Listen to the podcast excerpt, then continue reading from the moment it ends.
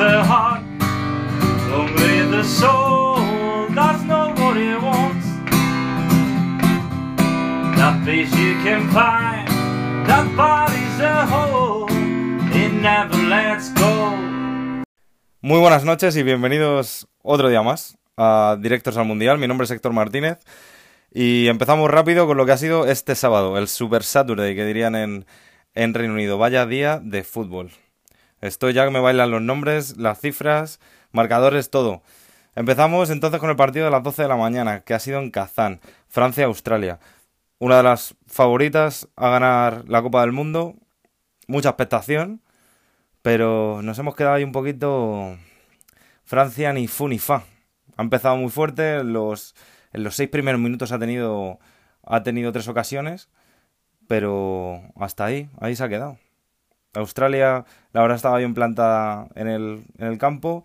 La línea de cuatro, cierto, es que hay veces que tambaleaba, sobre todo con los, con los balones por alto, de los que ha abusado Francia.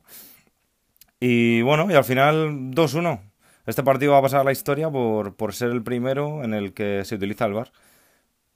Eh, así lo ha visto el árbitro, una jugada dudosa, era un penalti a Grisman.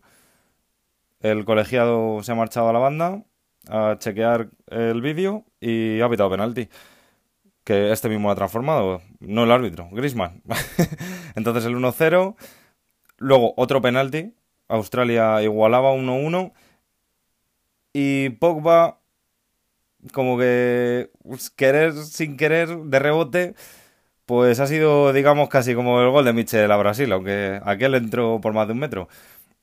Y gracias a la tecnología del gol, el árbitro, el árbitro ha indicado que, era gol válido. Y ya está, y 2-1, y no ha habido mucha más historia. La verdad. Francia, pues eso, me ha parecido un poco un poco se, lo estaba comentando hasta mi padre cuando veíamos el, el, partido. Ha sido un poco el Barça de Luis Enrique. Ese, ese equipo que, que pasaba de la defensa a los tres de atrás con balones rápidos y, y, a ver qué hacían los tres de atrás. Que hoy, hoy eran Dembélé, Mbappé y Griezmann. Y al único que se le ha visto así un poquito más ha sido Mbappé, pero nada más. Han pasado totalmente de Kanté y de Pogba en el medio campo y y poco más que destacar. Quizá me ha gustado este Moy de, de, Australia. Me ha parecido, para todos los seguidores del Celtic, me ha parecido un rollo Scott Brown, capitán del Celtic, pero con algo más de, con algo más de calidad. Y, y esto ha sido. Esto ha sido el partido de Francia. Y acabamos este grupo C con el Perú-Dinamarca, que se ha jugado a las 6 de la tarde. 0-1 ha ganado Dinamarca, aunque aunque podría haber sido un empate fácilmente. Las dos selecciones han sido bastante parejas y este partido me ha encantado, a pesar de los pocos goles.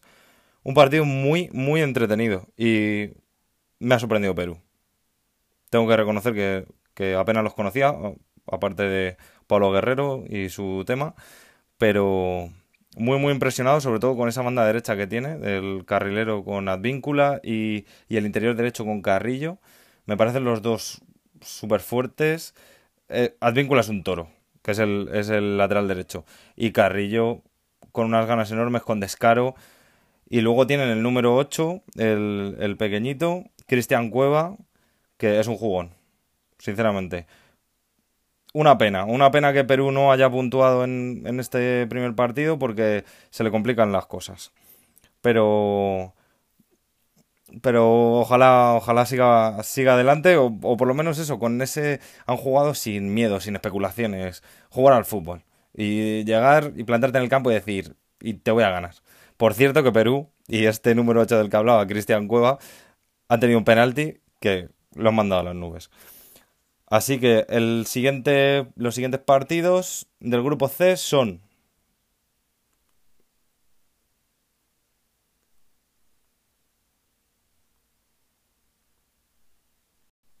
Tranquilos que no me he ido, sigo aquí. El grupo C queda con Francia primera con 3 puntos, Dinamarca segunda con 3 puntos, cierran grupo Perú y Australia con 0 puntos.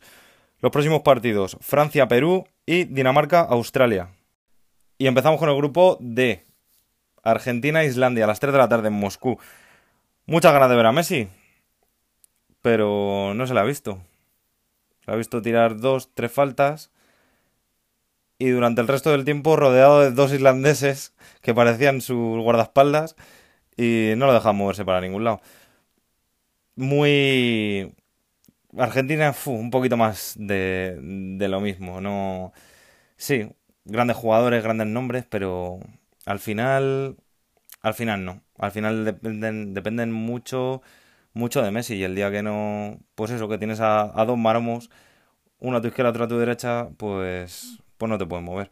Me ha parecido eh, San Paoli que no, no ha estado fino, ha, ha, querido morir con las botas puestas y con, y con la idea que, que él tenía, pero, pero no, no. Hay que cambiar. Esto es un poco han jugado lo que le pasaba al, a la selección de, Vicente del Bosque en, en, su último año y medio. O al Barça de Guardiola al finalizar su, su tercer año. Que sí, mucho toque alrededor del área, mucho tal, que parece que si no metes un gol de dentro del área no vale. Pero claro, si ves que en el minuto 50 o en los primeros 45 eso no te ha funcionado, pues igual es que tienes que cambiar algo, ¿no? Pero aún así, no ha perdido. Argentina 1, Islandia 1. Gran equipo el de Islandia. Un equipo muy, muy bien organizado, muy bien posicionado, disciplinado. Increíble. No, no soy partidario de este fútbol tan defensivo, pero cuando las cosas se hacen bien y se hacen perfectas, como lo ha hecho Islandia, hay que decirlo. Chapo. Pues en este 1-1 empezó dando primero Argentina. Un tiro de rojo desde el lateral, que no sabíamos ni a dónde iba ese disparo, pero que un agüero en el punto de penalti mata el balón, se da la vuelta y con un zurdazo impresionante al palo corto, marca el primero. Movimiento de 9, un golazo, un golazo de esos, de los de siempre. Y dos o tres minutos después, Willy Caballero, en dos llegadas de, de Islandia, como que Willy Caballero no está muy acertado. Y rechace tras rechace, que sí, que no, al final para adentro. Fiboganson es el que hizo el gol para Islandia. Y en el minuto 63, la única oportunidad que tuvo Messi de estar un poquito solo, pone un balón al área y penalti sobre mesa. Penalti que termina fallando el 10 argentino. Y así se acabó el partido. 1-1. Y a las 9 de la noche finalizaban el grupo de Croacia y Nigeria, en Kaliningrado. Recordemos que esta es la única sede que no está en territorio ruso, aunque pertenezca al país. Se encuentra, es una pequeña provincia situada entre Polonia y Lituania. En este partido Croacia le ha ganado 2-0 a Nigeria. En una primera parte que nadie quería hacerse dueño ni del balón ni del partido. Y que en la segunda parte Croacia ha metido una marchita más y, y se lo ha llevado. Eh, a destacar que a pesar de los buenos nombres que tiene Croacia, y desde el medio campo para arriba sobre todo, es un, es un gran grupo, eh, Rakitic y Modric han jugado los dos bastante solos en el medio campo. Creo que mm, ellos dos acostumbrados a jugar tanto en Barcelona como en el Madrid con tres en el medio campo se han quedado un poco cojos, sin, sin un escudero. El mejor del partido por parte de Nigeria ha sido Víctor Moses, quizá el jugador más conocido pero porque ha tenido más ganas y se ha querido echar un poco el equipo a las espaldas, lo ha estado intentando, pero no, no, no ha salido. Los goles de este partido han sido de Otebo en propia puerta, tras un córner que sacaba Modric, remataba Mansukic un balón que iba fuera y se lo ha metido sin querer, muy mala suerte, del jugador nigeriano, y el segundo de penalti. Sí, en nuestros cuatro partidos de hoy ha habido un penalti en cada uno de los encuentros. Y así acaba el grupo D después de la jornada 1. Croacia primera con 3 puntos, le siguen Argentina e Islandia con 1 y cierra el grupo Nigeria con 0 puntos. Próximos partidos Argentina, Croacia y Nigeria, Islandia.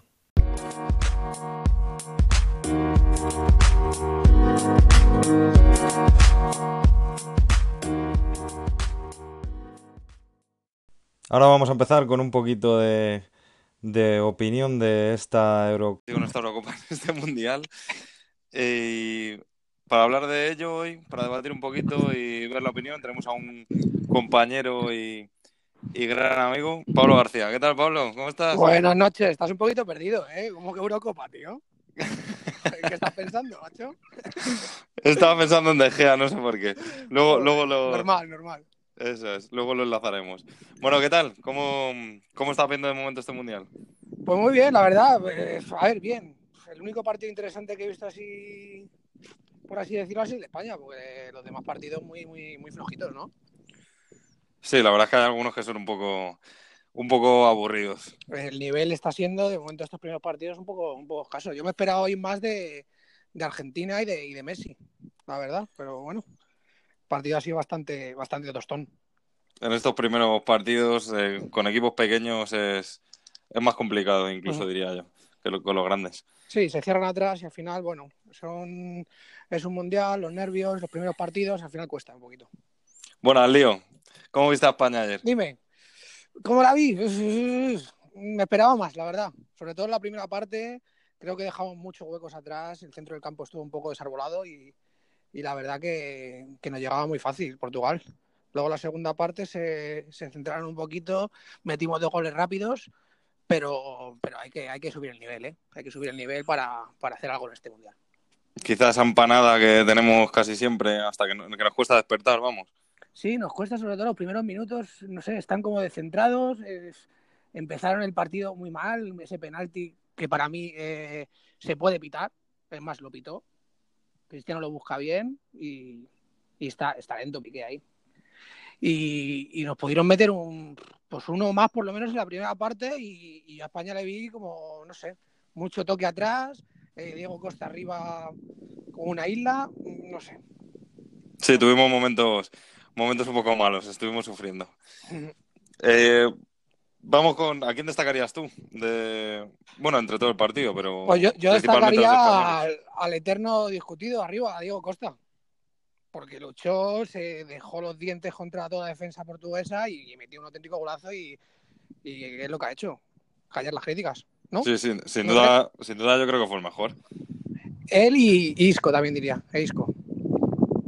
Isco también estuvo bastante bien, otro que también tiene bastantes críticas, pero No, pero yo creo sí, que Isco sí me gustó. tiene- no, tiene- no es discutido en la selección española, Isco.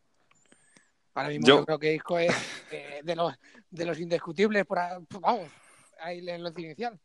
¿no? No sé, yo sigo pensando que.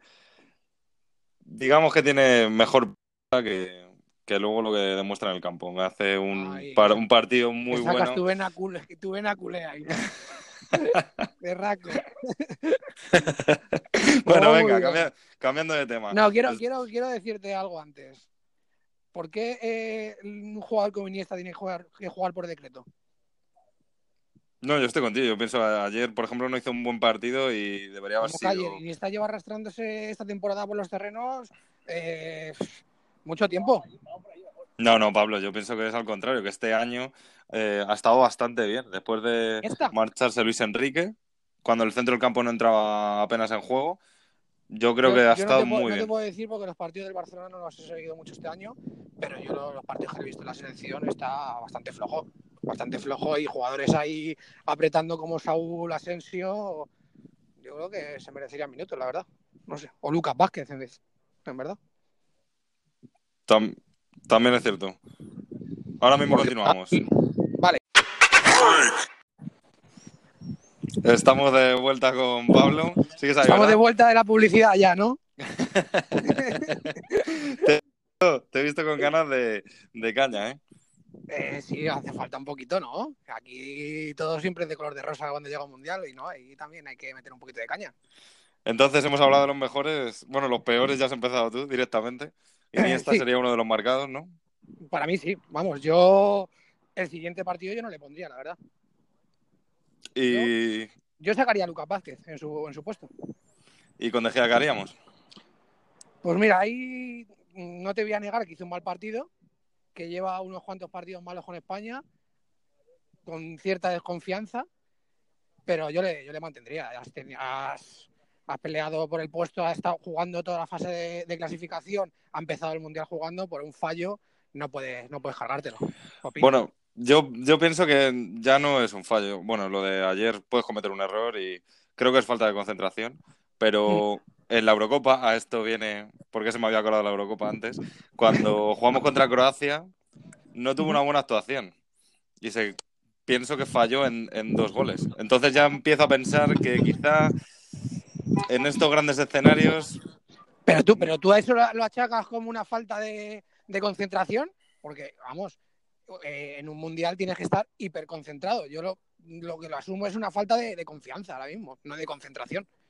Hombre, en la teoría todos deberían, deberían estar concentrados, pero luego en la práctica, y también otra, otra cosa más, quería decir de De Gea, eh, no es igual ser un portero como hemos visto estos años de- del Madrid, por ejemplo con Casillas, el Barcelona con Valdés, equipos a los que le llegaban tres veces y tenías Sí. que pararlas, las tres, a jugar Eso en un Atlético Madrid, en un Manchester United que venido a menos, en el que se nota que paras más porque también te llegan más. No, pero eh, el Gea ha hecho, ha hecho buenas temporadas con el Manchester y el, Man- y el Manchester tampoco que fuera de en los últimos años de los equipos más punteros de, de Europa. Y le llegaban bastante y, ha- y lo ha hecho bastante bien. Sí, pero se nos ha vendido desde la Premier que De Gea es el mejor portero del mundo o entre los mejores y bueno, vemos que cuando juega con España pues no es ese De Gea que todos esperamos. Ya, pero claro, eh, De Gea tiene un cartel en Europa. eh, ¿A quién tienes de suplente? A Kepa, que tampoco ha, ha demostrado nada con la selección española. Te vas a cargar a De Gea por el primer partido y no sé. Yo no lo, no lo veo viable, la verdad. Y más, yo creo que Hierro no lo va a hacer. Estoy completamente, eh, completamente seguro. No, eso está claro. Que yo creo que Hierro, bueno, lo vimos ayer sacando a Nacho de, de lateral. Cuando, Que vaya, eh, que vaya partidazo se marcó Nachete, ¿eh? bueno, no sé, no sé. No estuvo, no estuvo mal, pero yo pienso que la oportunidad se la tenía que haber dado a que se, se ha llevado a, a dos laterales puros. Carvajal estaba lesionado, pues tocaba que debutase el chaval, pero no se atrevió Hierro. No sé, Nacho se ha marcado una pedazo de temporada y para mí se lo merecía y lo hizo perfecto. Y además metió un golazo. Bueno, entonces contra Marruecos el próximo miércoles, ya que hemos hablado así de cambios, que, ¿con, con quién saldrías? ¿O a quién dejarías en el banquillo? A ver, pues yo la portería, como te digo, la dejaría igual con, con De Gea. La defensa tampoco la tocaría. A menos que ya esté Carvajal recuperado, que supongo que, que igual le deja un partidito más en el banquillo para, para que recupere mejor para, para las siguientes fases. Y en el centro del campo, por lo que te digo, a Iniesta le quitaría, sacaría a Lucas o a Asensio, incluso Saúl.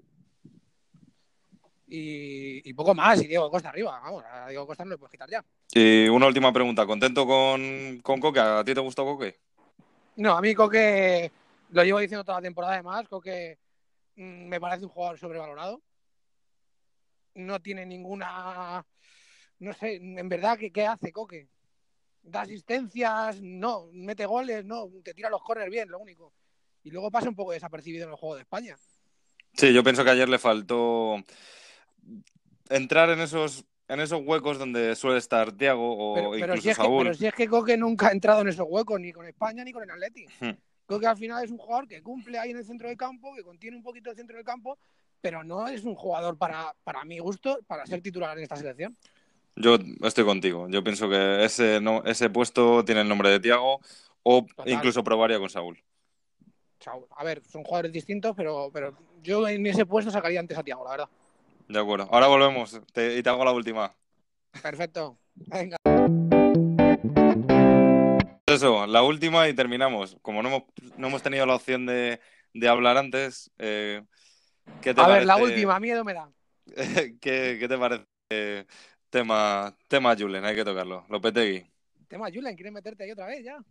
Sí, sé que está pasado, pero es que no hemos tenido opción de, de hablar esto. Entonces ¿Pero qué no me sé. quieres preguntar? ¿Una pregunta así general, nada, nada específico?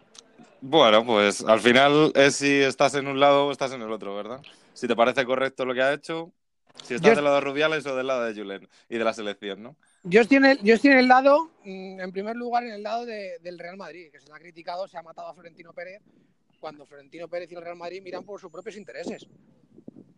Pero ¿no te parece que es un poquito, no sé, todo, ¿cómo decirlo? Vamos el, a Madrid, ver. el, Ma- el Madrid lleva, desde que se queda sin Zidane, yendo a por, a por entrenadores. Y resulta que le entran las prisas porque todo el mundo le dice que no. Y al final No, tira... todo el mundo dice que no, no. Eh, el Real Madrid no puede estar un mes y medio sin entrenador. Madrid tiene que anunciar lo antes posible el fichaje de su entrenador porque tiene que planificar plantilla, a ver qué jugadores se quedan, a ver qué jugadores vienen. eh, Pero estamos hablando que de. Pero estamos hablando que a dos días vista el, eh, la selección debuta en un mundial. Pero tú qué hubieras preferido, que no se hubiera anunciado y a mitad de mundial, cuando lleguen los cuartos, semifinales, empiecen con los con los cuchicheos, con las con las cosas de que, que a lo mejor Lopetegui está que puede fichar por el Madrid, o que se anuncie antes y todo el mundo se olvide del tema. Lo que pasa que que en este país eh, todo el Real Madrid se, se magnifica al, al mil por mil. Yo estoy seguro que si hubiera fichado por el Atleti, hubiera fichado por el Barça incluso, no hubiera pasado todo esto. Ni se hubiera montado lo que se ha montado, pero bueno.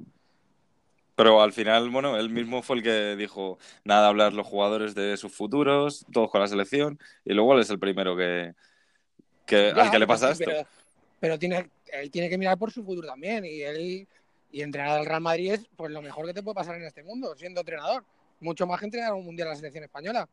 ¿Tú crees que han sido las formas lo único que le ha, que le ha molestado a Rubiales o, yo o que ni le, le tenía en el punto de mira? Ni las formas las sé, ni las, ni las sabremos al 100%, todo lo que ha pasado ahí dentro, porque solo lo sabe eh, Lopetegui y Rubiales. Y unos dicen una cosa y otros dicen otra. ¿A quién creerte? No lo sé. Bueno, y, y Hierro, ¿cómo crees que, que lo hará? ¿Tampoco tú crees que va a ser No, un papel Hierro decisivo tampoco, o simplemente...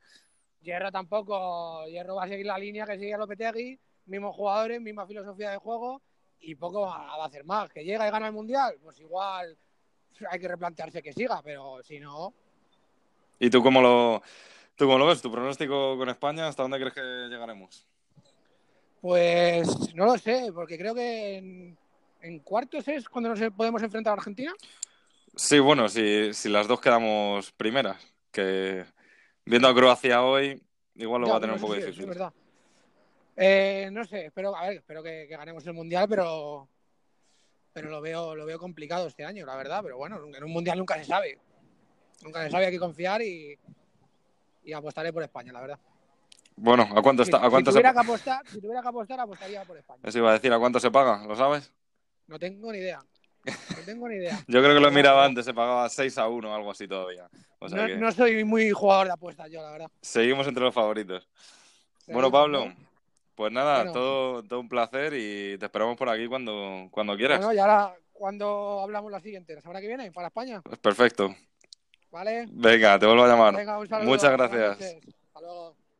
por convencerme de que soy un cruel castigo. Cuando explota la tormenta, se confunde al enemigo. No voy a quedarme a mirarlo caer, no quiero seguir mi camino. No puedo dejar de pedirte, lo sé, por última vez.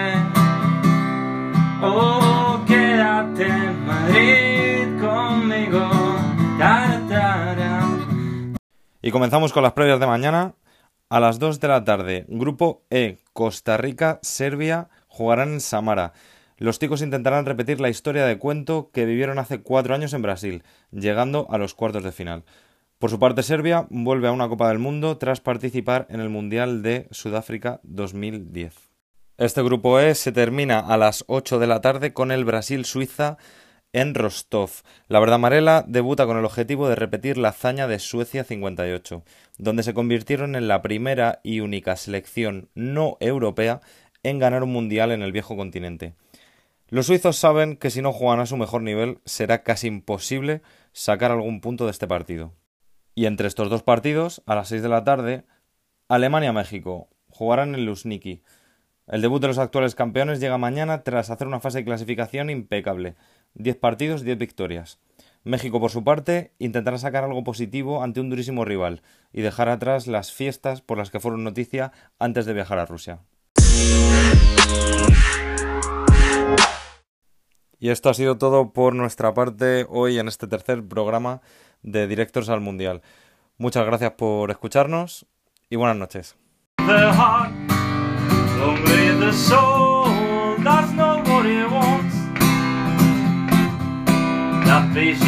Find, that body's a whole, it never lets go. Por convencerme de que soy un cruel castigo. Cuando explota la tormenta,